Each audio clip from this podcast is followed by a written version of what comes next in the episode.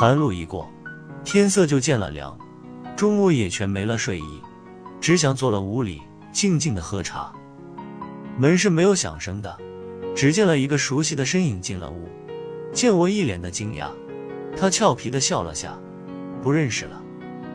说罢，很是熟悉的坐在了我对面的椅上。哦，是你这家伙！明天的突然到来，竟使我显得手脚有点忙乱，心里升起了一点的激动。但很快，我抑制了激动的神情，用了往常的语调和他说话。眼前的明天，尽管有我熟悉的笑容，但神情已变得有点僵硬了。要说变化，也只有的，鼻梁上多了一副黑框眼镜，模样也显得文绉了许多。而这些。也只是表面的改变，他的内心呢？很难想到，三年的牢狱生活，他那颗混沌的灵魂会改变成怎样呢？哦，过来办点事，见时间还早，就来看看你了。出来多久了？也不见你的消息。我把茶杯往他座旁移了移，有一个多月了吧。明天把喝过茶的杯子又往茶几的中间放了去。出来后，就直接回了老家。我爸去年就退了休，和我妈回了老家。早些时，我妈在信上跟我说，老房子有点旧了，叫我出来后，帮我把这老房子整修下。哦，想常住老家了。嗯，一时也没想到其他什么的。他悠悠地吐了一口烟，眼神有点发呆地望着我身后那面有些发黄的墙壁上。再说了，这个地方我也不好待了。明天没有再说下去，一口烟又顺着他看的方向飘了过去。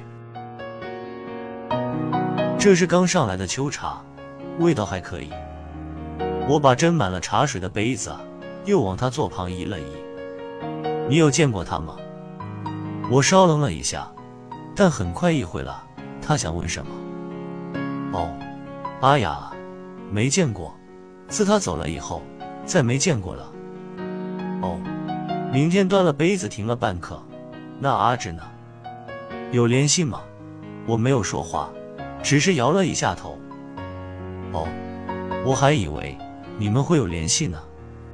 也没有什么事，只是随便问下。望着明天略带失望的神情，我好像有了一点负疚，只能歉意的点了一下头。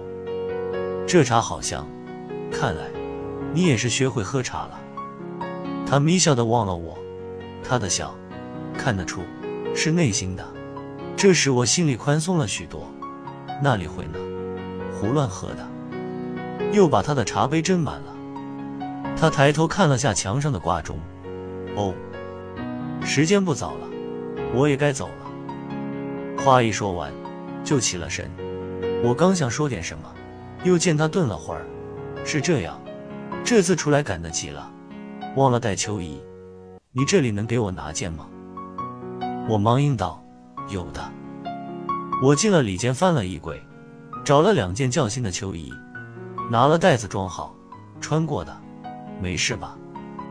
他微微笑了一下，不碍事，走了。明天走了，望着他那杯还在冒着热气的茶。我心里禁不住想到了阿志，不是明天的提起，我几乎是把他忘了。想不想干活啊？阿志一见到我和明天，没头没脑就说了这话。见我们愣愣的望着他，去工地推砖，去吗？说话间，他又习惯扬起了他那宽天的下巴。自高中毕业后，我们都闲了家里，时间长了。都好难消磨这无聊的时光。听阿志这样一说，我和明天都有了这种心思。阿志在我们三个人中个子偏小，但他常会做出些叫人惊讶的事情。记得他曾跟我说过，若想别人找不到你，最好的办法就是你去跟踪他。小时候我就是这样对付我爸爸的。他的脑袋就是这样，常会生出些怪诞的念头来。这次到工地去干活，是阿志的一个拐弯亲戚告诉阿志的。于是阿志又告诉了我们。九月的阳光明媚的叫人，也有细细的凉风，在吹拂着我们这群开始有了沸腾热血的少年。空旷的工地堆满了沙石、砖块和横七竖八的木板，坑洼的过道填满了梅茶和枯黄的野草。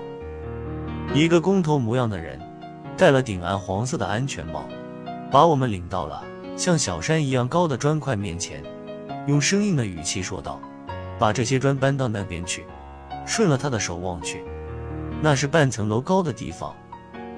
那是要搭了升降机才能到的地方。阳光妩媚的照在铺满秋色的大地，也依然照在我们身上的每一寸肌肤。我们涨红着脖子，推着沉重的斗车，在坑洼的车道，重复着车轮上的每一道车辙。几天过去了，我的腿脚开始了不听使唤，一天比一天的沉重，扶着酸痛的腿脚。搓着胳膊上一层层脱落的皮屑，这一晚我忧郁的很难睡着，想着阿志指引的这条路，我不想坚持下去了。明天就和阿志说，我不上工地了。到了明天，看了阿志，他的脸是被汗水糊住的，他的喉咙一定是干的吧？那他一定不想说话了，那就等明天吧。又到了明天。看了阿志和明天他们几个，汗水淋淋的在他们的脸上流淌，我的脸上也在流淌着汗水，喉咙也是干的。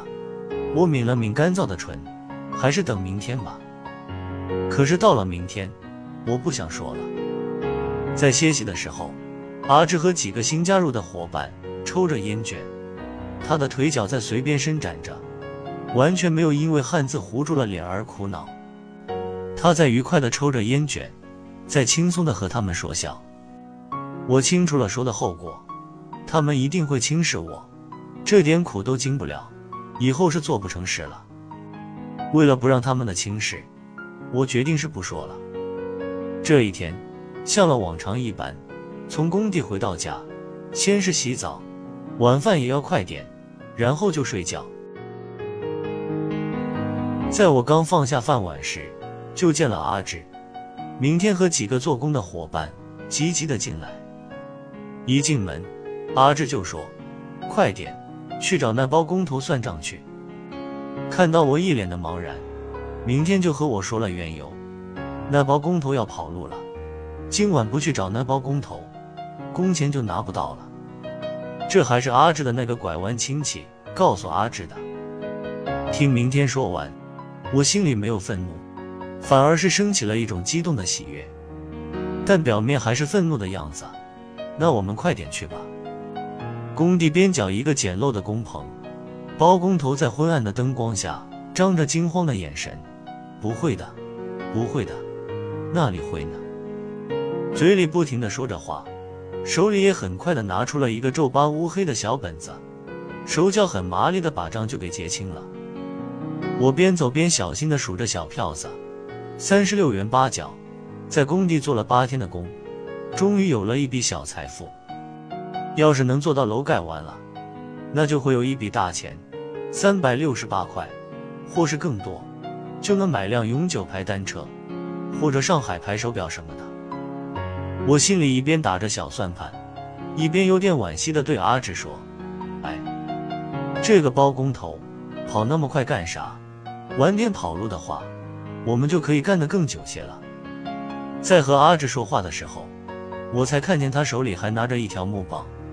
哦，我这才知道他是有了准备来的。只见他把木棒随手扔到了那堆砖上。哼，要是包工头到那时才跑路，你的损失不是更大吗？我一时语塞，没再说话，回头望了望明天他们几个。还在小心地数着小毛票，而脸上都印有了和我一样的喜悦。原来，人们快乐的时候，脸上的笑容都是一样的。晌午过后，一个支了在院前的棵苦楝树上，悠然地唱着歌。耀眼的光芒给他的歌声插上了飞翔的翅膀，在深远的蓝天，化作了天边的云朵，轻柔的透亮。一阵突突摩托车的声响，忽然在门前停下。那是明天骑的摩托车，是一辆冒着浓浓黑烟的摩托车。人进来了，黑烟还没散去，而吱了的歌声却是停止了。一个多月没见，明天显得黑瘦了，而眼里却溢着光。上个月，他和阿志去了矿上服务站的一个建筑队，做了泥水师傅，听说还带有徒弟呢。阿志呢？没来吗？我边在沏茶，边问了明天。明天笑了一笑，手往外指了指，来了。看见我一脸的茫然，明天只笑不说。只听院外一阵咔嚓、咔嚓的皮鞋声，阿志已经进了屋里。阿志瘦小的腰身紧裹了件红色的格子衬衫，一条宽大的牛皮带又把他瘦小的身躯装成了鹦鹉。他把夹在腋下的黑色小皮包往旁一放，手里抚了好像抹了油的头发，眼里望了明天。你这家伙，一转眼就溜了，也不等多一下。我见你和金花聊得火热，就没喊你了。少来了，你是急着送阿雅回去，才急急溜的吧？阿芝把话一转，对了我说，我最近看了本书，很有意思的。他把那个黑色皮包打了开来，掏出了一本厚厚的像字典一样的书，墨绿的封面上印了“圣经”两个字，讲耶稣的，知道吗？就是传播福音的。它会让你烦躁的灵魂像秋天里的湖水那样平静，在你的世界里，随处都可以感受到上帝的仁慈和爱。他稍顿了下，端起茶，一口喝下。又急急翻开了圣经，上帝说了，人世间要和睦，要充满爱。比如说你的右脸被人打了，那就要送上左脸也给他打。万能的上帝无处不在，他会用仁慈的爱庇佑你的。明天急忙做了个停的手势。一天都见你说那个耶稣，这么远的事，先不说了，说点近的吧。你的那个金花怎样了？明天显出了一副很关心的样子。阿志把他那本圣经小心的收进了他那个黑色小皮包。所以说嘛，你们的思想都这么老土，不喜欢接受新的东西，都不知道外面的世界是怎样的。没了，他又反应了过来，什么你的那个金花？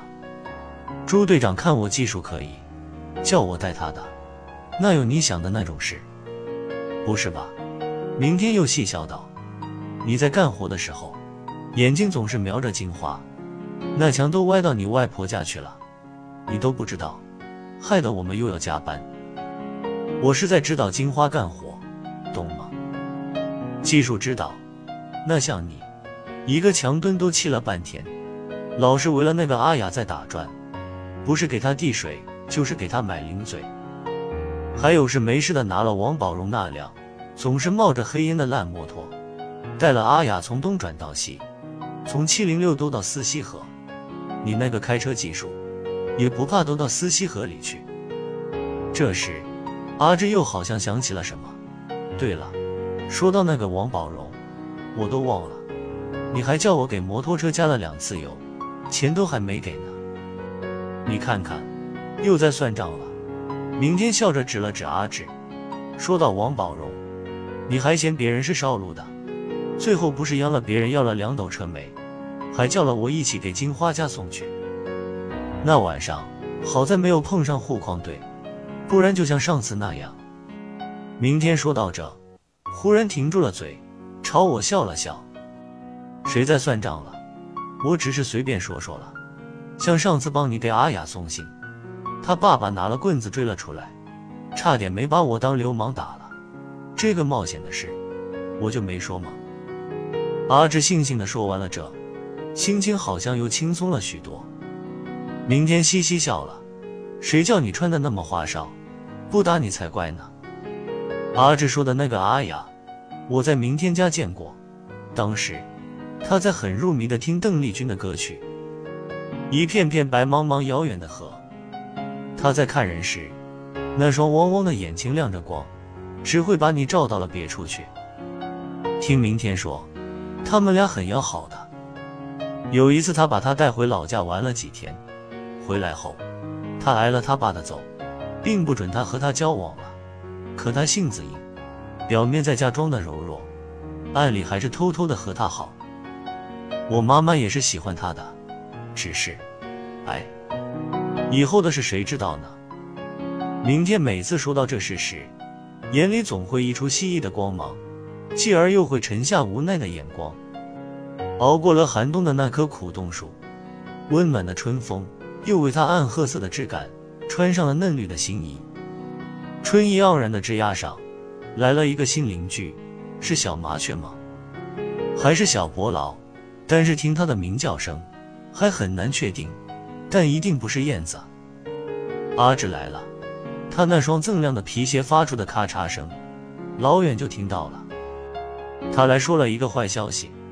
明天揪了几个人，去给王宝荣讨账。那欠账的人和明天他们争执起来，结果明天他们把欠账的人打伤了，还拿走了一辆单车，说是抵债的。事后，欠账的人报了警，说明天他们是来抢劫的。这不，明天他们进了公安局，估计这个事情会弄大。现在，阿志走了，我没有感觉到。他是什么时候走的？但是他的皮鞋声是越来越远了。树上的鸟还在欢叫，鸟是快乐的，它们还不知道什么叫忧愁。初秋的阳光透过窗前淡绿的树叶，柔和地洒在了那张厚实的长条木桌上。桌子的那边是端端坐着的明天。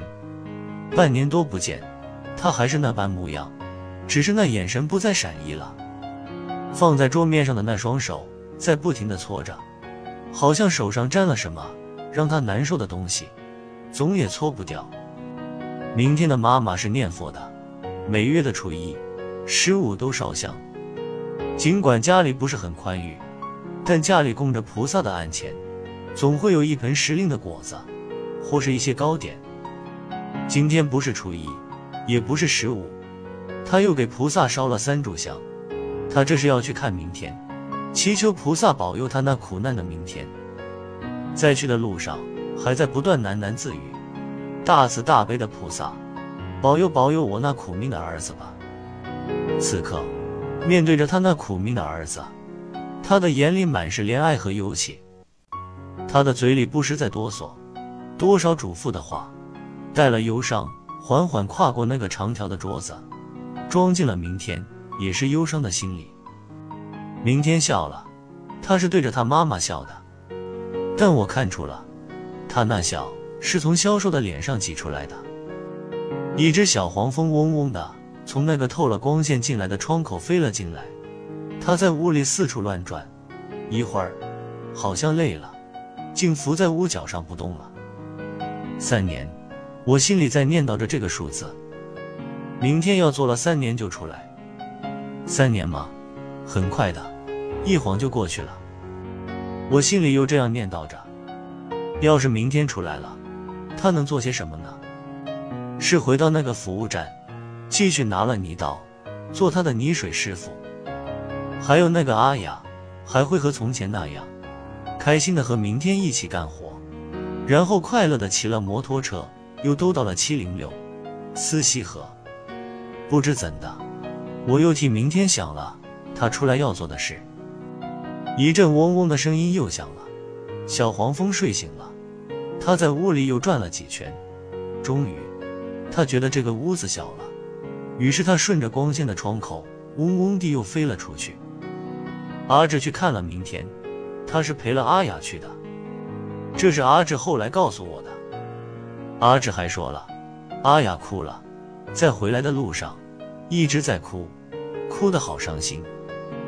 过了些日子，阿志又来了，他的脚下是穿了一双帆布鞋，身上是一副要出远门的装束。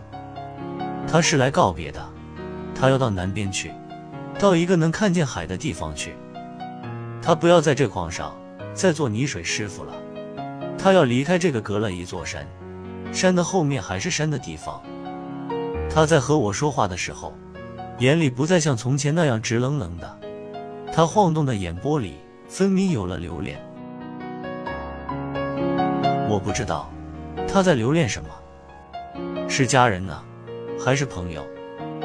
是这片让他生长的地方呢，还是他曾热爱过的姑娘？但我觉得都不是，因为他是执意要走了。阿雅也走了，他是和了阿志一起走的。当我知道这些事情的时候，心里有了一种平静，似乎也明白了阿雅的哭，她的哭是那样的伤心。阿雅走了。他是执意要走的，他把自己带走了，带到了一个能看见海的地方去了。